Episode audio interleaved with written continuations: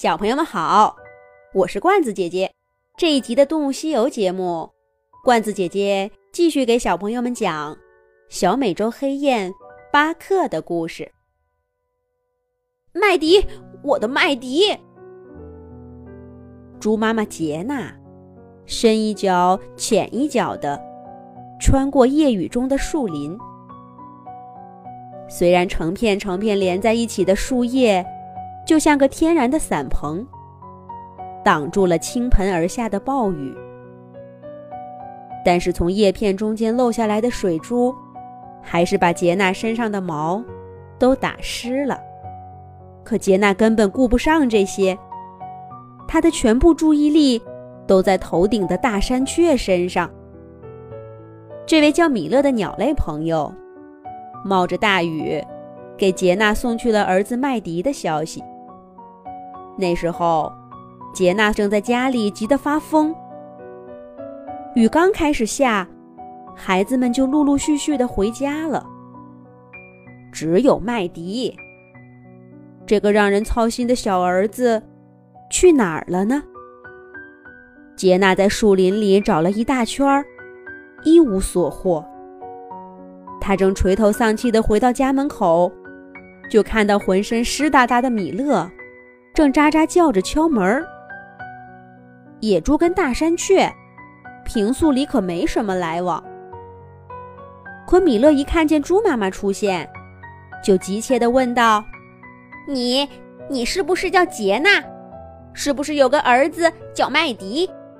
他个头不大，长得胖胖的。”杰娜刚点了点头，米勒就高兴地说：“可找着你啦！”快跟我走！你儿子在外面受伤了，让我给你捎个信儿，去接他回来。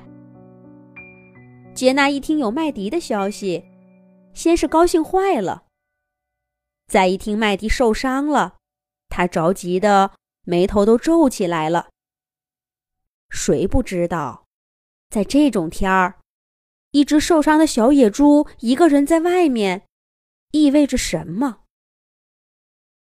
麦迪朝洞口里喊了一声，把两个大儿子叫出来，跟自己一块儿去接麦迪回家。幸好小野猪麦迪足够幸运。当他妈妈赶到的时候，麦迪正跟巴克、苏珊和琳达聊天呢。麦迪一看见妈妈，就兴奋地跳起来。可是腿上的伤，让他很快又摔倒在地上。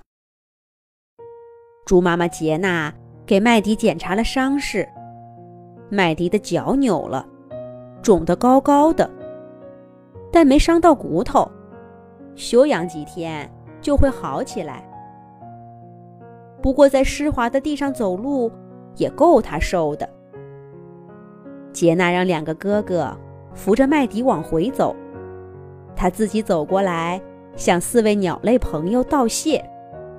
当得知巴克他们是从远方迁徙而来的鸟，被大雨困在这里，猪妈妈杰娜说什么也要请他们去家里坐坐。杰娜说：“远道而来的朋友，你们帮了麦迪，就是野猪家族的朋友，我绝不会看着你们。”在这大雨天里受罪的，请你们到野猪小屋去。那里有宽敞的房屋和干爽的稻草床，我保证，你们能在那儿美美的睡上一觉。巴克摇摇头说：“谢谢您了，野猪妈妈。小麦迪那么可怜，谁看到都会帮他一把的。”您不必这么过意不去。再说，明天一早我们就要启程了，在树底下休息一晚就好。这里的树叶这么密，雨水不会妨碍我们的。雷声劈断了巴克的话。杰娜看看天，笑着说：“明天走。”我想这个雨大概要改变你们的计划了。按照我的经验，这树林里大概三天都不会放晴了。你们真要在这湿哒哒的树底下待上三天吗？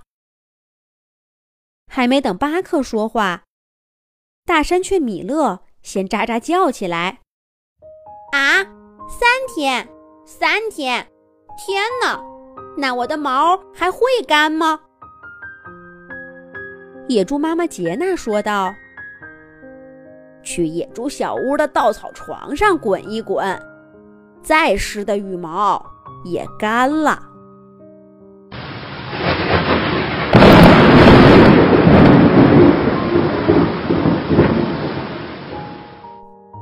树林上方，雷声轰鸣，闪电一下下的把巴克他们眼前照得像白天一样亮。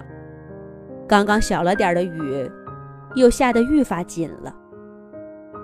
看来野猪妈妈说的是对的，这雨恐怕暂时不会停了。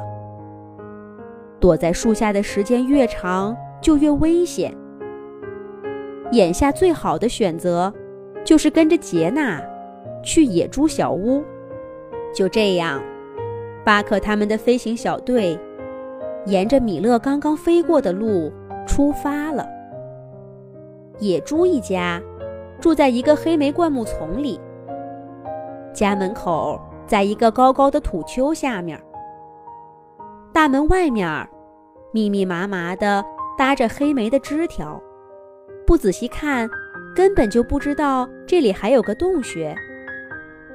遇到像今天这样的天气，黑莓栅栏还可以挡雨。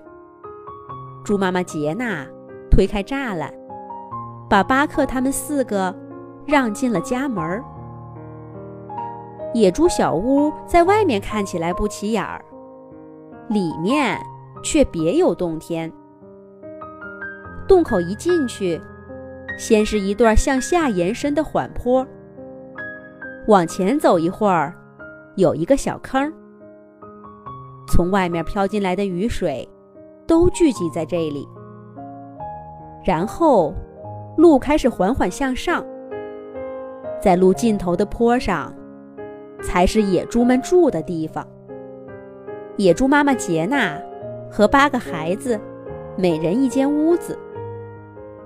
正中间最大的房间是客厅。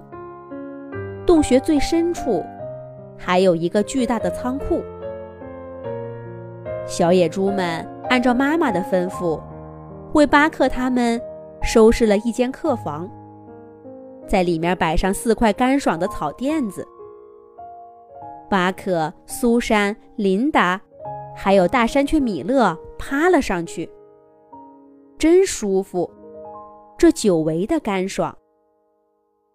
巴克、苏珊和琳达用扁扁的嘴巴啄着身上的羽毛，让水珠一滴滴滚下来。米勒不像他们，身上有羽毛油，所以他的羽毛更湿一些。他干脆在垫子上打了个滚儿。等四只小鸟都把羽毛擦干了，小野猪们。才重新给它们换上睡觉用的软草垫儿。小麦迪已经包扎好了受伤的腿，非要一瘸一拐的过来向巴克他们道谢。麦迪说：“今天真是太感谢你们了，要不是你们，我恐怕就再也见不到妈妈了。你们就住在野猪小屋，想住多久都行。”你们是我小猪麦迪最好的朋友。猪妈妈杰娜怕麦迪太累，笑着说：“麦迪，不早了，快去睡觉吧。你的朋友们也需要休息啦，明天再聊。”杰娜推着麦迪回到他自己的房间，顺便给巴克他们。